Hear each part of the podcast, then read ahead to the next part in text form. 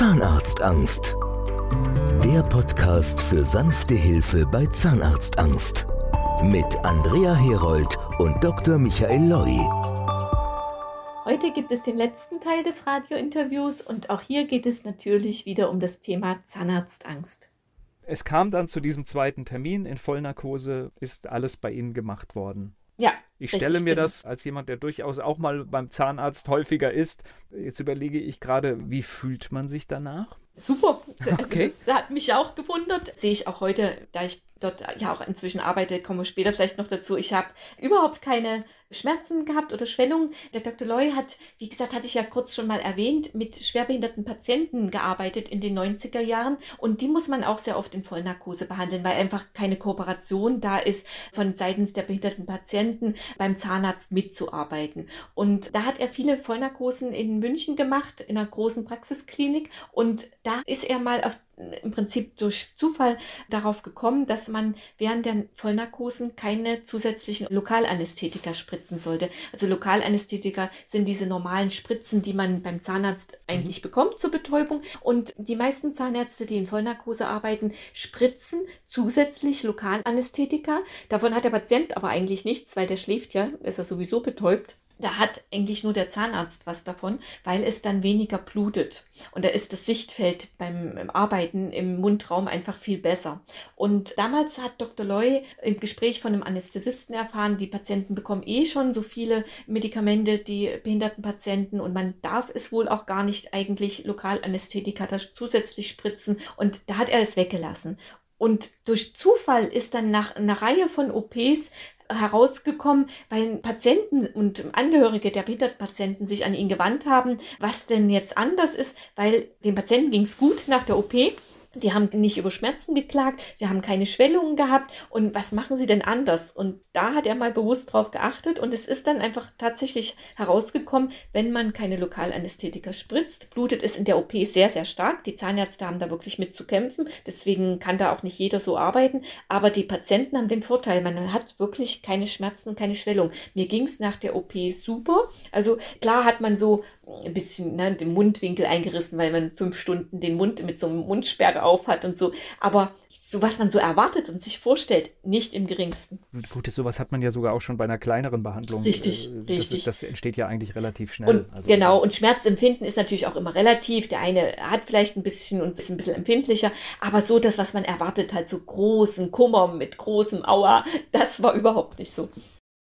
So, erzählen Sie über das Leben danach. Sie hatten neue Zähne. Was hat sich verändert? Ja, da ist natürlich tatsächlich so, dass man, also ich habe damals gesagt, ich will nur die Zähne. Es hat sich bei mir nicht nur die Zähne. Ich bin dann wirklich raus. Also ich, ich war wie ein anderer Mensch. Ich habe mir die Haare gefärbt. Ich habe bis dahin immer eine Brille getragen, mit gar nicht so starker Sehstärke, sondern weil ich auch ein Schielproblem aus der Kindheit hatte und ich wollte die Brille weghaben. Das ging auch. Ich habe nicht mehr geschielt. Ich weiß nicht warum. Es ist alles verrückt gewesen zu dieser Zeit. Ich bin heute noch ohne Brille und habe mich anders gekleidet also bin extrem tough damals aufgetreten, habe mit meiner Tanzgruppe und, und alles. Erste Reihe war dann für mich reserviert. Also ich bin wirklich aufgeblüht in meinem ganzen Wesen. Habe auch beruflich gedacht, okay, was machst du jetzt? Lehrerin war dann schon eigentlich zu lange her für mich, dass ich gesagt habe, okay, Russischlehrer war auch da noch nicht gefragt. Das kommt jetzt erstmal im Moment nicht in Frage. Habe ein bisschen gejobbt äh, damals in einer Gaststätte bei einem Freund und habe da auch viel Spaß gehabt, viel Kundenkontakt Kontakt gehabt. Das habe ich halt genossen in dieser Zeit, dass ich einfach mit den Leuten quatschen konnte, lachen konnte. Völlig das, sorglos, ja. Richtig sorglos, so ja. ist es genau. Und, und das habe ich auch so genossen. Deswegen habe ich auch diesen Job in der kleinen Kneipe, sage ich mal, genossen, weil ich einfach so unbedarft reden konnte, lachen konnte, was ich viele Jahre nicht gemacht habe. Und das habe ich eine Zeit lang gemacht. Und dann kam eigentlich so mein zweites einschneidendes Erlebnis. Ich weiß nicht, ob Sie dazu auch was wissen wollen. Ja, sehr gerne. Diese Sendung, weil ich wurde ja begleitet vom TV-Team äh, bei Dr. Loy. Und das kam natürlich dann auf allen Sendern. Das lief damals ARD, ZDF, RTL, ProSieben, Sat1, alle Sender hoch und runter, weil es halt was Neues war. Und da sind dann wiederum andere Redaktionen und Sender drauf aufgesprungen und wollten auch mit uns drehen. Und ich bin dann vom MDR, von der Talkrunde unter uns, lief viele Jahre im Fernsehen, angesprochen worden, dass sie mich gern als Gast einladen würden. Habe ich auch zugesagt. gesagt. Und dann wurde ich gefragt vom Redakteur, ob ich was dagegen hätte, wenn sie meine Adresse oder meine Telefonnummer an interessierte Zuschauer nach der Sendung weitergeben würden. Und da habe ich gedacht, so ganz sorglos, ja, was soll da schon sein? Klar, mache ich. Und Medien dann, wieder unterschätzt, ne? Ja, absolut, absolut. Man unterschätzt ja auch, wie interessant das eigene Leben sein könnte oder das Thema. Und dann bin ich tatsächlich überrollt worden von Anrufen und Post. Ich hatte in der Gaststätte, in der ich gearbeitet habe, ständig dann Anrufe von Patienten bekommen, die mit mir reden wollten. Und das habe ich dann wiederum mal Dr. Loy erzählt. Da waren wir wieder mal in einer Talkshow in Grünwald bei Professor Dr. Bankhofer, auch zum Thema Zahnarztphobie, der das damals am Anfang nicht so ernst genommen hat, unsere Beweggründe oder mein Schicksal. Und da hat Dr. Loy hinterher gesagt, weil ich ihm das erzählt habe, na Frau Herold, das ist doch eine gute Idee, wenn eigentlich das Interesse da draußen so groß ist, mit Ihnen als Patientin, ehemalige Patientin zu sprechen. Kommen Sie doch in mein Team. Ich möchte das eh aufbauen, dass die Patienten beraten werden mehr. Ich schaffe das alleine nicht mehr. Er hat mich ja damals noch alleine angerufen und ich brauche da unbedingt jemanden und Sie sind so authentisch. Kommen Sie in mein Team und dann können wir die Patienten gemeinsam beraten. Und das habe ich dann gemacht. Und da bin ich immer noch, jetzt inzwischen seit fast 17 Jahren. Und das heißt, jetzt ist es so, irgendjemand ruft an und sagt, er hat Zahnarztphobie und Sie sind die Erste am Telefon? Unter anderem auch ich, ja, aber ich selbst alleine könnte das auch nicht mehr schaffen. Wir sind jetzt im Pre-T1-Bereich, das ist also der Bereich, der die Patienten vor dem Zahnarztbesuch betreut, sind wir vier Mitarbeiter, unter anderem auch für Französisch, Italienisch, Englisch und Spanischsprachige Patienten.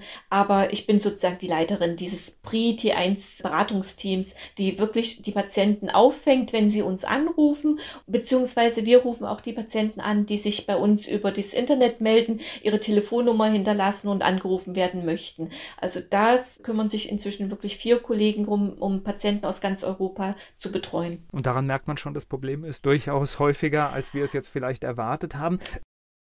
Wenn Sie da jemanden am Telefon haben, das heißt, Sie sind dann auch sofort wieder in Ihrer eigenen Geschichte drin und wissen, was der ja. Mensch durchmacht? Ja, definitiv. Also das wissen die Patienten auch. Also wir sind natürlich auch so, sagen wir mal, authentisch, dass wir auf der Internetseite ganz bewusst meine Geschichte auch mit den Patienten kommunizieren, weil das ist natürlich Authentizität pur und die Patienten wollen das auch. Also die haben schon viel gehört von anderen Zahnärzten und sind auch oft, sehr oft enttäuscht worden. Und hier können sie halt mit jemandem sprechen, der das genauso erlebt hat. Und immer wieder wird da einfach nur gefragt, Frau Herold, erzählen Sie, wie haben Sie das erlebt? Und die sagen auch immer wieder, Frau Herold, ich muss Ihnen gar nicht sagen, wie ich mich fühle. Sie wissen das irgendwie. Sie sagen genau die Worte, die ich aussprechen würde. Sie wissen einfach, wie es mir geht. Und ja, meine Geschichte ist dadurch immer präsent, aber ich kann heute halt sehr, sehr gut damit umgehen. Es ist ja alles sehr positiv ausgegangen. Ich bin froh, dass es so ist, wie es ist. Und ich habe auch kein Problem damit,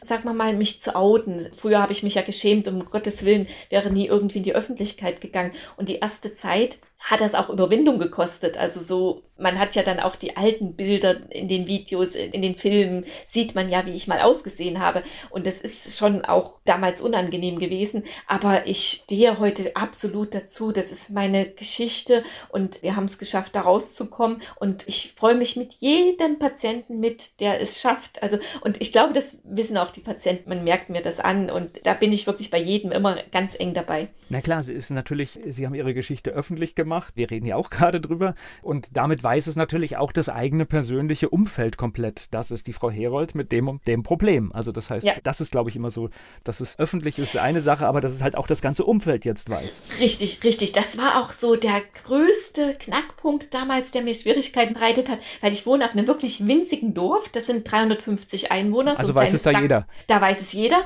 Und noch dazu, ich bin schon lange, auch damals schon Ortsvorsteherin des Dorfes. Also, Dann weiß äh, es sowieso jeder. Sowieso sowieso. Dann noch diese, die, im Sportverein, im Vorstand und die Tanzgruppe. Also ich bin also wirklich sowieso bekannt. Und dann, jeder hat es aber auch gesehen, irgendwo ge angesprochen. Wie gesagt, hat mich damals auch keiner. Aber ich habe bis dahin mit niemandem gesprochen und habe damals aber auch, als ich mit meiner Familie gesprochen habe, mit meinem Freundeskreis gesprochen. Und da ist etwas passiert, was ich auch heute unseren Patienten immer wieder erzähle damit hätte ich nicht gerechnet. Ich habe so viel Verständnis erfahren im gesamten Freundeskreis, in der Nachbarschaft. Also, weil viele haben mich dann darauf angesprochen. Ich habe sie im Fernsehen gesehen, Frau Herold. Und so viel Verständnis, weil dieses Thema Zahnarztangst, auch wenn es die meisten ja nicht so extrem betrifft, aber so ein bisschen nachfühlen kann es jeder, weil ja ganz, ganz viele so eine gewisse Angst vom Zahnarzt verspüren. Und dann haben mich damals Freunde darauf aufmerksam gemacht, was ich heute auch vielen so vermittle man kann ja nichts für seine Phobie. Jemand anders hat eine Höhenangst und geht keine drei Schritte auf einer Leiter hoch. Und ich habe einen Berg von Freund im Kumpelskreis, der sagte damals, wenn ich eine Spinne sehe, dann springe ich 20 Meter weit, obwohl ich so ein Berg von Mann bin. Ich habe halt eine Spinnenphobie, du hast eine Zahnarztphobie, das sucht man sich ja nicht aus. Und das Problem ist halt nur bei einer Zahnarztphobie, dass es dann am Ende so schwer die Lebensqualität beeinträchtigt, alles beeinträchtigt im Leben, alles vieles kaputt macht. Das ist halt bei einer Spinnenphobie nicht ganz so dramatisch. Naja, und Sie haben Ihre Geschichte ja dramatisch geschildert. Wir reden wirklich, es kann alles kaputt machen, weil wenn man tatsächlich diesen Schritt nicht hinbekommt, dann macht man sich natürlich so wie auch Sie Gedanken über, kann ich so weiterleben? Also es ja. ist sehr dramatisch. Richtig, richtig. Und das muss ich auch sagen, erlebe ich auch immer wieder am Telefon. Ich höre ne, ja nun tausende Geschichten von Patienten, wie die damit umgehen, was sie erleben. Und da hört man schon wirklich ganz traurige Geschichten, muss ich schon ganz ehrlich zugeben. Und das ist wirklich schwere Kost manchmal. Aber ich weiß, ich war auch an dem Punkt, es geht halt ganz viel kaputt und das sind so viele Dramen, die sich im Hintergrund abspielen, weil man eben auch in der Regel wirklich nicht viele hat, mit denen man darüber sprechen kann. Man versucht das immer irgendwie alleine zu klären und igelt sich immer mehr ein, zieht sich immer mehr zurück. Also gibt es schon traurige Schicksale aber verrückt, wie ein Zeitungsartikel und ein ja. Telefonat an einem Sonntag das ganze Leben verändern kann. Ja, absolut. Deswegen glaube ich auch so an positives Schicksal, an Glück, weil das hätte ich ja damals nicht gedacht, was das alles bewirken kann in meinem gesamten Leben. Ich habe auch wirklich immer gedacht, es werden halt nur die Zähne gemacht. Es sind nicht nur die Zähne. Es ist wirklich alles, was sich bei mir verändert hat. Das muss ich echt so sagen. Und zum extrem positiven. Naja, klar, es ist der erste Schritt gemacht und man kann wieder ja. in die Öffentlichkeit und damit steigt natürlich das Selbstbewusstsein für andere Bereiche dramatisch an. Ja, man macht halt auch den Mund auf, man traut sich was zu sagen, für seine Meinung einzustehen. Und das ist so etwas wie gerade damals als Ortsvorsteher. Ich gehe ja viel weniger in die Öffentlichkeit und trete für eine Sache ein, wenn ich mir nicht getraue, ordentlich den Mund aufzumachen und dafür zu kämpfen. Aber wenn ich das kann, dann kann ich ganz anders dazu stehen. Also das sind halt so viele viele Bereiche, die das dann betroffen hat, was man sich vorher nicht ausmalt. Man denkt immer so, es geht nur ums Lachen und Essen. Nein, das hat so viel Einfluss auf das ganze Leben, wie man sich das Leben gestaltet, was man noch schaffen kann. Im beruflichen auch. Also das ist schon ein großer Schnitt. Was ich bei Ihnen ganz lustig finde, manchmal, wenn wir hier mit Prominenten sprechen, dann gibt man deren Name in die Suchmaschine ein, dann findet man ein paar Einträge, man findet auch mal was anderes. Bei Ihnen ist es ganz aufgeräumt, man gibt Ihren Namen ein und man ist sofort im Thema und findet alles Mögliche über Sie. Also tatsächlich war auch ein starker Schritt in die Medien. Ach so, ich habe mich jetzt noch gar nicht gegoogelt. Ja, ich, aber. Gar nicht. Okay. okay. Ja, hat damals Überwindung gekostet, aber jetzt, jetzt ist es halt so. Ja, mir geht es nur darum, wenn jetzt jemand das Gefühl hat, er braucht Unterstützung, er braucht ein Gespräch. Also tatsächlich mit dem Namen Andrea Herold ja. kommt man verdammt weit. Ja, ja, ja, das ist auch, sagen wir mal, jetzt, ähm, bewusst auch mit Dr. Loy so heutzutage geplant. Dr. Loy und Andrea Herold, wir sind halt authentisch für dieses Thema. Und ich weiß auch, wenn ich ans Telefon gehe, mich jemand anruft, ein Patient, Patient, die wissen sofort, wer ich bin. Also das ist einfach bekannt und, und das wollten wir ja auch erreichen, diese Authentizität, dass wir wirklich nur für unsere Phobie-Patienten da sind und dass man auch wirklich erzählen kann und genau beschreiben kann, um was es hier geht. Das spüren die Patienten und das macht den Unterschied zur normalen Praxis. Und es gibt keine Vorwürfe, ne?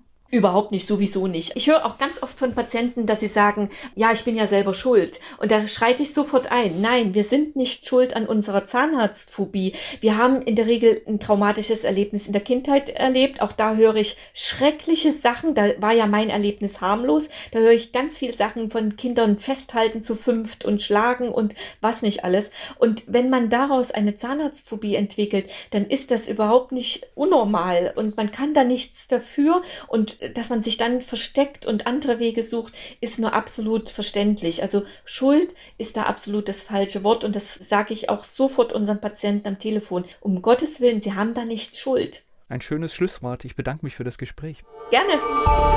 Alle Infos auf www.zahnarztangst.de oder in den Show Notes des Podcasts. Nehmen Sie jetzt Kontakt auf und bekommen damit die Chance auf ein beschwerdefreies Leben.